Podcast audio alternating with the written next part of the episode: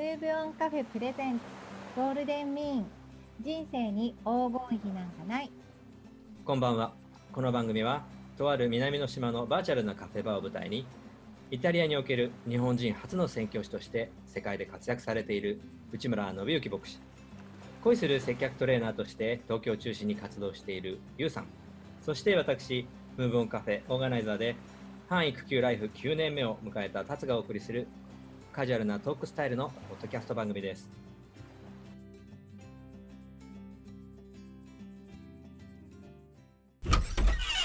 こんばんは。内村さんゴールデンミーンへようこそお元気でしたか？元気ですよ。お二人もお元気そうで。こんばんは、内村さん。おかげさまでこっちも元気です。さてこのカフェバーはオンライン上にできたバーチャルなお店ですので皆さんに実際のお飲み物を提供することができませんですのでこの番組ではゲストの皆さんそれぞれの土地のものやお気に入りのものを持ち寄っていただくこととなっています内村さん今日は何を飲まれていらっしゃいますか？はい。こちらもですね、夏至を超えてだいぶ暑くなってきたので、今日は、えー炭酸の白ワイン、イタリアではですね、ビーノフリッツァンテビアンコというんですけれども、はい。それのアリアンテというお酒を飲んでいます。あお酒なんですねはい牧師さんって お酒飲んでもいいんですか、それね、あの、言われることもあるんですね。で、実際に牧師さんの中にはですね、あの、一口もお酒を口にしないっていうことを大切なポリシーにされてる方もいるんですね。それは、えっ、と、結構、教会の牧師さんがですね、まあ、アルコールの依存症の人と向き合ってきたり、戦ってきた歴史もあるので、それもすごく大切なことだと思っています。一方ですね、あの、イタリアで暮らしていますと、まあ、一つは、聖書とワインは切っても切れない関係にあるんですね。うん有名なところでは、イエス・キリストという方がこう聖書の中で初めて行った奇跡っていうのは結婚式の中で、えー水を最上のワインに変えるっていう奇跡が最初の奇跡なんですね。で、また歴史的にも美味しいワインやビールは、あの、修道士さんたちがこうずっとこう作ってきたっていうようなヒストリーもあります。あ確かに作ってるイメージありますね。うん。そうなんですね。うんで、うんあと、私も日本にいた時には、まあ、飲んでも飲まなくてもっていう感じだったんですが、うんこっちではレストランに行ったりするとですね、シェフの方がですね、やっぱりワインとの組み合わせでお料理考えているので、うんお水と一緒に料理を食べるっていうととってもがっかり なるほど。ありますなるほどね。なるほど、でそうですね。ですので、私も、もし、あの、依存症のこととかとね、戦ってきたり、まあ、そういう人がいるときには、あの、一滴も口にしませんけれども、普段は、はい、イタリア人と同じように、このワインを楽しんでいます。なるほど。あの、僕の浅い知識なんですけど、あの、礼拝で、こう、ワインとかパンを、なんていうんでしょう、回すような儀式が、あの、クリスチャンの方ってあったかと思うんですよ。で、はい。さっきおっしゃってた、飲まない、じゃあ、牧師さんの場合って、どうなるんですか？飲んだふりをする？はい。今、もう、この質問もすごく、いきなり本質的な質問で、たつさんらしいなと思うんですけれども、はい。はい。実は、あの、教会、礼拝とか、まあ、ミサって言われるものの中心は、あの食卓なんですね。皆さんはよく宗教儀式のように想像するんですけれども、食卓。本当は、はい、イエス・キリストがご自身の食卓に弟子たちを招いたということが教会の礼拝の基本へになっているんです。あの、ミラノにある有名な絵で知ってる方も多いと思うんですが、最後の晩餐とい言って、はいはい。十字架にかかる前、えーはいはいの場面なんですけれども、これからはワインをみんなで分け合うたんびに私が十字架の上でみんなのために血を流したことを思い出してほしい。そしてみんなで同じ食卓でパンを裂くたんびに私の体が弟子たちや全ての人々のために裂かれたっていうことを思い出してほしい。それを記念してほしいんだ。うんと言われたことが、あの実は礼拝やミサの原型なんです。なるほど。へーなるほど。でも、タツさんが言われたようにですね、その中でも、やっぱり、あの、アルコールの問題を抱えている人への配慮でですね、そういう時に、実際にアルコールが入っていない、あの、ブドウ液、あの、知ってる方いるかな？ウェルチっていうブドウジュースご存知ですか、アメリカで生まれたんですけど、うん、あれはですね、教会でアルコールを使わないワインの代わりに生まれたお酒なんです。お酒じゃなくて。ね。はい。もうじゃあノンアルコールワインみたいなもんなんだな。そうです。あれは礼拝のために生まれた。そうなんですね。はい。いきなり、はい、ディープな話。っていうか、これ乾杯してないですね、まだ。あ、乾杯しましょう。はい。イタリアでは乾杯は、なんて言うんですか？イタリアではですね、えっと、健康のことをサルーテと言うんですけれども、健康して一緒に、はい、それをお互いに祝い、願い合うという意味で、サルーテ、健康って言って乾杯をしますので、今日も一緒にサルーテで乾杯しましょうか。ぜひぜひ。はい。はい。ではでは、サルーテ。サルーテ。サルーテ。うん。うん。うん。あのサルーテが健康だってことを実は僕初めて恥ずかしながら知ったんですが、えー、あのまあ、少しちょっとあの時事ネタになっちゃうんですけどね健康といえばでやっぱ今、うん、感染症の話ってやっぱりどうしてもこう、あのね、すぐ思い出してしまうとか頭から離れないとこ正直あるんですけど、うん、それこそさっきの礼拝とかワインとブドウ酒を回すなんていうのは日本でいうと3密じゃないですか。そうなんです、ね、なんでそれ実際このコロナの期間、あのイタリアはまあかなりあの被害が大きかったというか影響が大きかったとニュースでも聞いてるんですけども、教会のその礼拝っていうのは、はい、まあどんな影響があったんですか？はい、えっとですね、これ、かいつまんで時系列で話すと、3月1日の日曜日に、初めて私が住んでるミラノで、法律で教会を閉じるように、礼拝を禁止するようにという法令が出て、あの、突然こう、教会に人々が集まれなくなったんですね。で、イタリアにも日本と同様に憲法が当然ありまして、で、信教の自由ってことを本当に尊重する国ですから、実は、あの、国がですね、教会に礼拝を禁止するっていう法律を出したのは第二次大戦の時までなかったそうです。第二次大戦の時すら教会は閉じなかった。っていうんですよね。だから私たちも本当に今、歴史的に誰も経験してないことを経験して、3ヶ月間、あの、コロナウイルスの感染拡大のために、あの、教会堂を閉じるっていう時を過ぎました。で、6月に入ってから、まあ、ニューノーマルというか、様々なあの感染防止策を取るという条件で、街道に集まることができているんですけど、うん、先ほどおお話ししましたように、こう礼拝やミサの中心となっている、まあ、同じブドウ酒の杯を分かち合うとか、みんなでパンを裂くということは、まあ、未だに禁じられている状態なんです。実際にこの行為によってですね、感染のあの経緯とか昔は分からなかった時代、100年前のスペイン風邪、もっと言うとペストの時に、実際に教会で多くの司祭たちがこの行事によって命を落としたなるほど。あるんですね。ですので、とても今慎重な扱いをしています。うんうんうん、なるほどね。じゃあもう影響大きいですね。そうですね。例えば会えない間にこうオンラインでやったりとか、そんなことはしないんですか？はい、今私たちはもうオンライン礼拝って普通にも言うようになりましたけど、あの礼拝をまあ Zoom というツールを使って、まあ人々が礼拝をしていた時間にですね、集うようになりましたけれども、まあ、それが今、新しいノーマルになりつつある感じもありますね。うん、なるほど。いや日本だとそれこそ一番オンラインになってほしい学校、子どもたちの学校がなかなかオンラインに対応できないということで、まあ、ストレスが溜まってたり、僕もちょっとこう持つ親なのであるんですけども、あの逆にこう、2000年前のイメージがある教会にっていうとかなりこう偏見があるような感じですけどオンラインを活用してるっていうのは、うん、あのまあ、逆にこう斬新斬新というかさすがだなって感じがしますね。そうですねあのでも教会の歴史を紐解いてみると、まあ、キリスト教の歴史、イタリアなんかで紐解いてみると、教会はいつも最新のメディアだったっていうことがあるその時その時の最新だったと。はい。そうかですね。情報を伝えるってことはある意味プロですよね。宣教師ってこう伝えるっていう仕事ですもんね。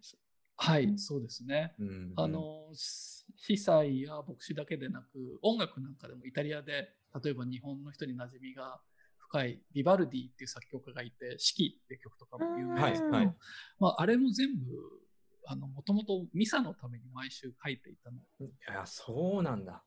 毎週新曲が発表されてたりとかなですね。るほど。まあ、絶えず新しいこう絵画は教会のフレスコ画だったりですね。うんまあ、最新のメディアだったので、まあ、教会が礼拝のために最新の情報ツールを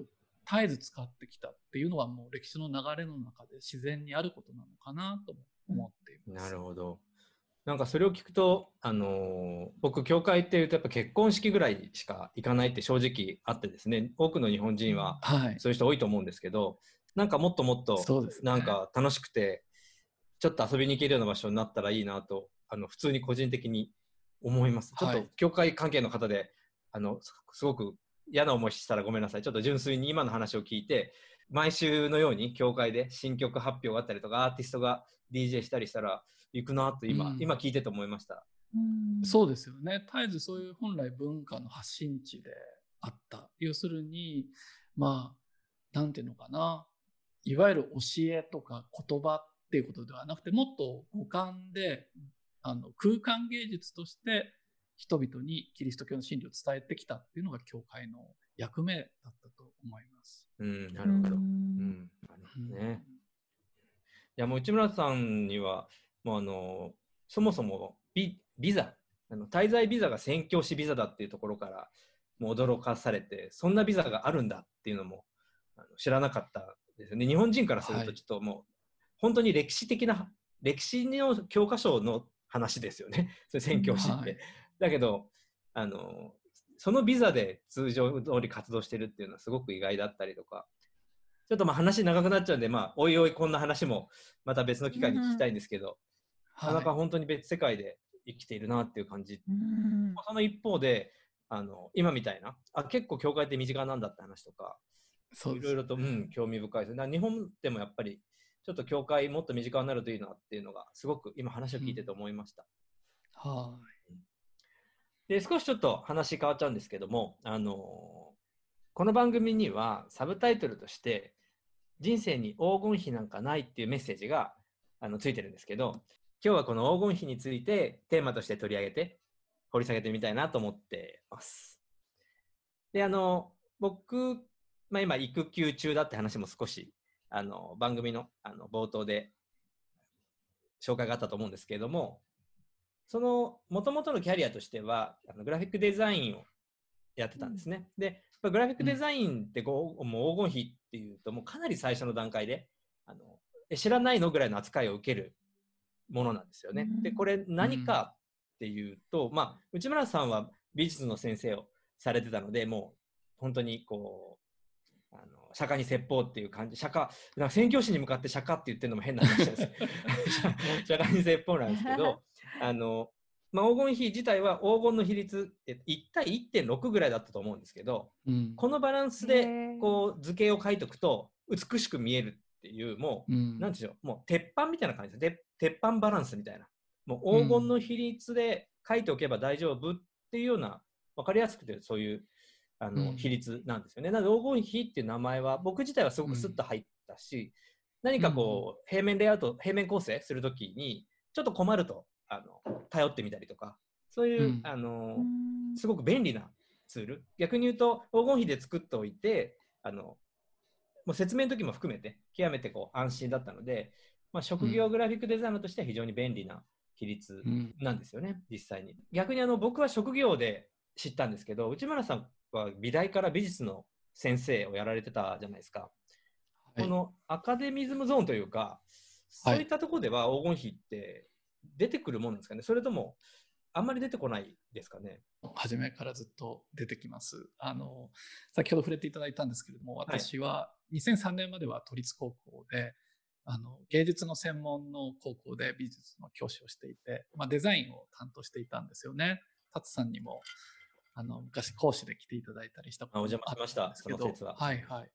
でやっぱりデザインの勉強の中で基礎で徹底的にやるのは平面構成って言ってね平面で画面を分割して色を塗って見せたりして人々がなぜこれにバランスを感じたり美しいって安定感を感じたりするのかっていうのには論理的な理由があるんだよっていう説明をするときに必ず黄金比の説明をしていました。なるほど。うんまあ有名なねところですけどマッキントッシュのロゴもう今マッキントッシュと言わないんですけどマックで言いました マックのねリンゴマークのロゴなんかもみんなこの黄金比を使ってできてるんだよとかいう話すると、はい、今みたいに高校生はみんな。いいリアクションがね、はい、んそういうリアクションが返ってきたのをよく覚えてます。うんうん、確かに。じゃあ今の話で、ロジックからやっぱ入っていくのがアカデミックなんですね、きっと。そうですね、うんうん。うんうん最初に感覚でみんなが感じ取ってるの、うん。実はそこにはロジックがあるんだよっていう伝え方をしてましたね。なるほど。うん。今回この番組を機に少し調べたんですけど、僕もやっぱりこう道具として使ってたので、ちょっと浅い、僕のはちょっと知識が浅いんですけども、なんか最初にこれを紹介したのが、ユークリッドっていう数学の人、ユークリッドってなんかちょっと数学の授業で、うん淡く覚えてる人もいるかもしれないんですけど、ユークリッドって人が紀元前300年にあの、うん書籍で紹介したらしいんですよ。あのまあ、うん僕もこれで調べたんですけどね。なんで、もう2300年前からはいこういうのがあったっていうのが、いやなんか本当にすごいなと思って。あの紀元前って BC っていうのってあれ、ビフォー、ビフォーキリストですよね。そうです。そもそもはい、 Before Christ です。はい、クライスト、そうキリス。トが生まれる以前っていうことですね。はいその時代からこの比率があったっていうのも、うんあの、まあ、ちょっとお恥ずかしながらですけど、今回の件調べて知ったんですけど、なるほどなと思って。なんで、もしかしたら聖書にも登場してるんじゃないかとか、それはないんですかね？えっ、とですね、先ほども触れましたけど、やっぱはい宗教画で、例えば、まあ、レオナルド・ダ・ヴィンチの最後の晩餐なんかにしても、黄金比は使われています。やっぱり彼らと当時のイタリアの数学、まあ、フィナボッチさんとかそういう人の数列とこう絵画の画面構成は密接でしたよね。ダ・ヴィンチなんかもそうであるように、アーティストっていうと、こう、なんか右のばっかり使う感覚的な人のイメージがあるかもしれないですけれども、うん数学者であったり物理学者であることと絵描きであるってことが、まあ当時は両あの両立していましたから、うんうん、そうですよね。はい、密接ですようんね。うんうんうんそうですよね。確かフィボナッチさんですね。あの、フィボナッチ数列の方ですね。そうですね。はい。フィナボッチって言ってましたね。はい、すいません。あの、一応、ツッコミ、ツッコミ役という。はい。なるほど、なるほど。はい。ゆうちゃんは逆に、なんかあまり、あれじゃないですか、接点とか縁がない言葉じゃないですか？そうですね。私が黄金比で思い出すのは、えっ、と、ジョジョの、ジョジョの奇妙な冒険。出てくるんですね。そうなんですよ。それで初へめて知りました。へ スティールボールランっていう、あのージョジョの奇妙な物語の中のスティールボールランっていうシリーズなんですけど、ーはい、はい。あの主人公の相棒がボールを投げるときに黄金比で投げると必ずですね敵をやっつけられるなるほど黄金比になるまで投げちゃダメなんですよ。なるほどね。ここで黄金比ってことが出てくるんですね。そうですそうです。うんでも確かにダ・ヴィンチとかなんかこう美術館とか行ってダ・はあヴィンチ展とか、いや確かにそう数学とか数字たくさんあ、うんまあでもそんな感じです私は。うんいや、あの、僕の説明なんかよりも全然面白かったと思います。うん、興味深く聞ける。今僕反省しました。あの、僕もちょっとそれを読んで次から若い子に説明するときはそっちから入った方がいいなと思って。漫画いや、漫画最強ですよね。ちょっと、はい、勉強になりました。とんでもございませんでもそれで結構じゃあ若い子も知っている可能性がある言葉だった。確かに。分かりました。うん。はい。本当、うん。そうですね。その、まあ、番組タイトルのね、話に戻るんですけれども、まあ、番組タイトルは、ゴールデンミーン人生に黄金比なんかないっていうことで、あのーこの黄金比の前のタイトル、ゴールデンミーンっていうのが、同じゴールデンで黄金なんで、ん。ゴールデンミーンっていうのが黄金比なのかなって一瞬、あの、うん思う方もいらっしゃると思うんですけど、実はあの黄金比はゴールデンレシオなんですよね、英語だと。そのま比率そのままなんですけど。で、ゴールデンミーンっていうのは、ゴールデンがまあちょっとこうダブルミーニングみたいにかかってはいるんですけど、中庸っていう、まあ、少し東洋で、あの東洋の論語に出てくる、論語って孔子が、孔子さんが言ってるような中庸ってバラ真ん中のバランスというかですね、そういった言葉あのに当たるのがゴールデンミーの方なんですね。なので少し、まあ、分かりづらいんですけれども、ゴールデンミーンっていうのを、まあ、タイトルにしていて、人生に黄金比はないんだよっていうのが今回番組のタイトルになってます。で、この辺の話は、うんと今回初回と、あと次回、2回使ってちょっと番組の話をさし、あのタイトルの話とをテーマトークとしてさせていただきたいなと思ってます。まあ、その後からまた違うテーマで、もしくはあの時折ゲストも迎えながら進められればなと思っています。ところで皆さん、このカフェバーはブックカフェでもあるんです。そうでしたよね。タツさんよく本読まれてますけど、最近おすすめの本はありますか、はい、あの本すごく好きで読むんですけど、初回ってことで悩みに悩んで、えーまあ、今の世の中のちょっとこう流れとかも意識しながら、今日は、じゃん、これ、まあ、ちょっとラジオの方は見えてないですけど、皆さんには一応お見せしますね。このあー10センチ9号操縦マニュアル、うん。バックミンスター・フラーさんの本なんですけど、この本を今日は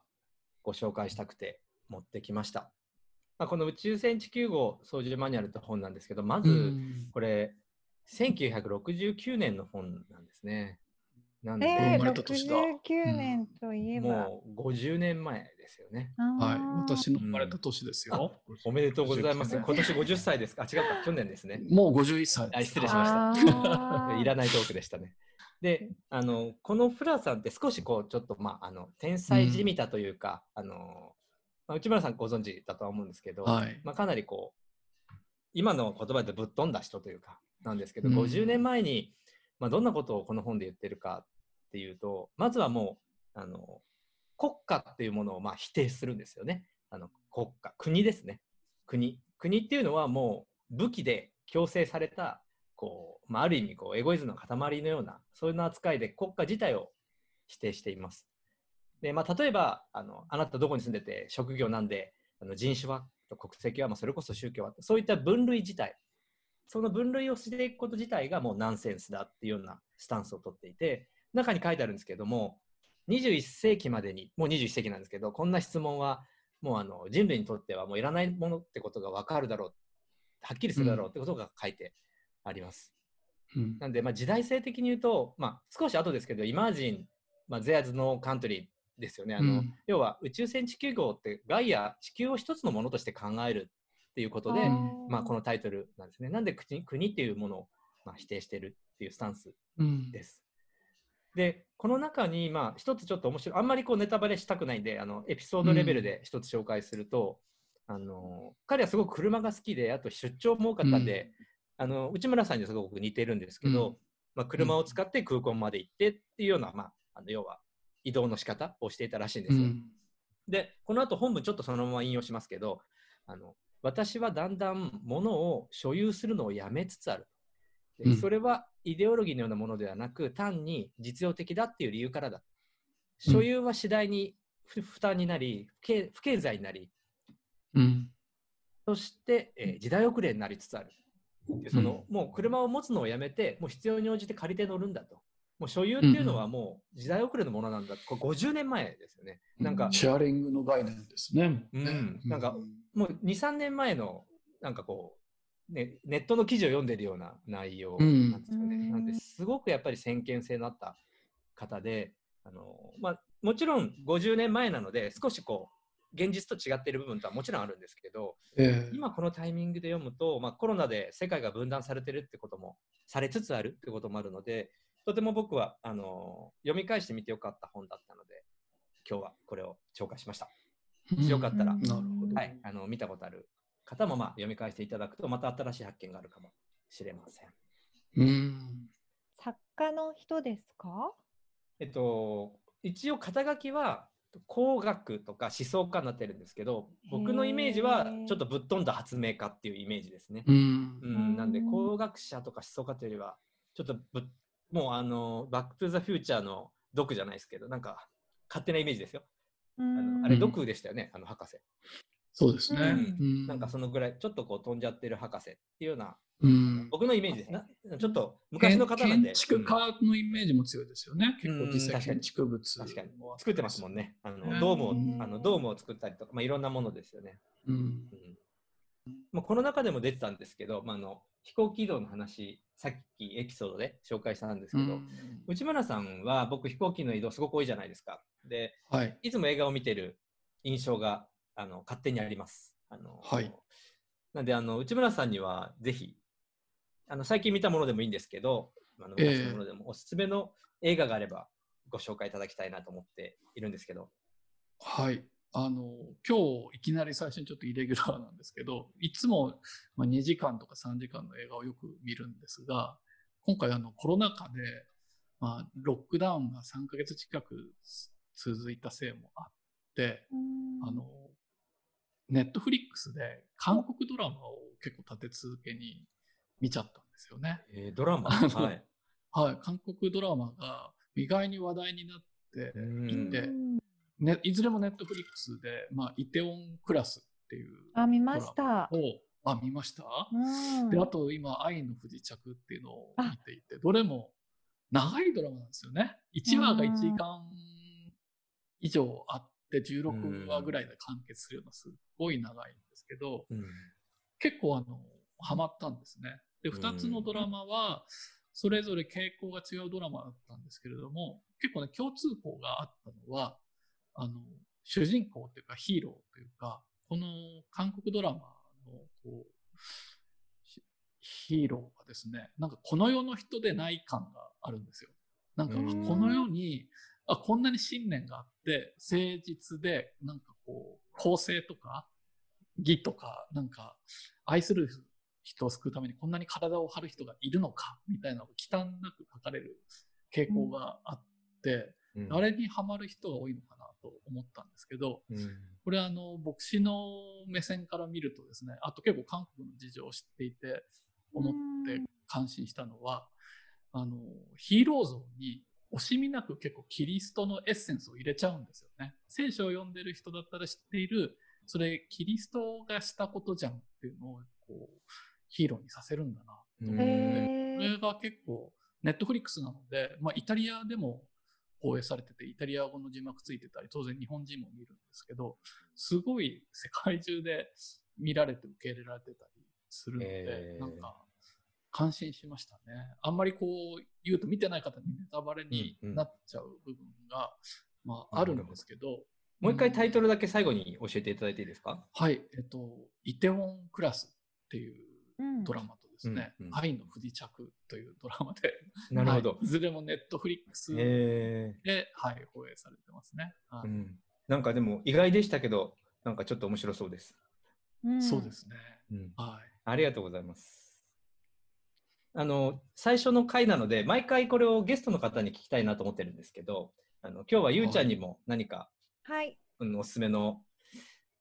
映画、本、そうですね。はい、私はですね、えっと、うん。2015年の映画なんですけど、うん。マイ・インターンです。あ知ってますか？アンアン・うんハサウェイ、アン・ハサウェイってすごい可愛いうん。女優さんなんですけど、あーそうですね、まあ、ネタバレじゃないので、なんかなんとなくこうんうサクッと内容を言うと、主人公のジュールスっていう女の子は、ファッションサイトを運営する会社の、あーと CEO なんですけど、うんうん。まあ、仕事バリバリ子供家庭もしっかりやってっていう感じなんですけどこの会社にですね、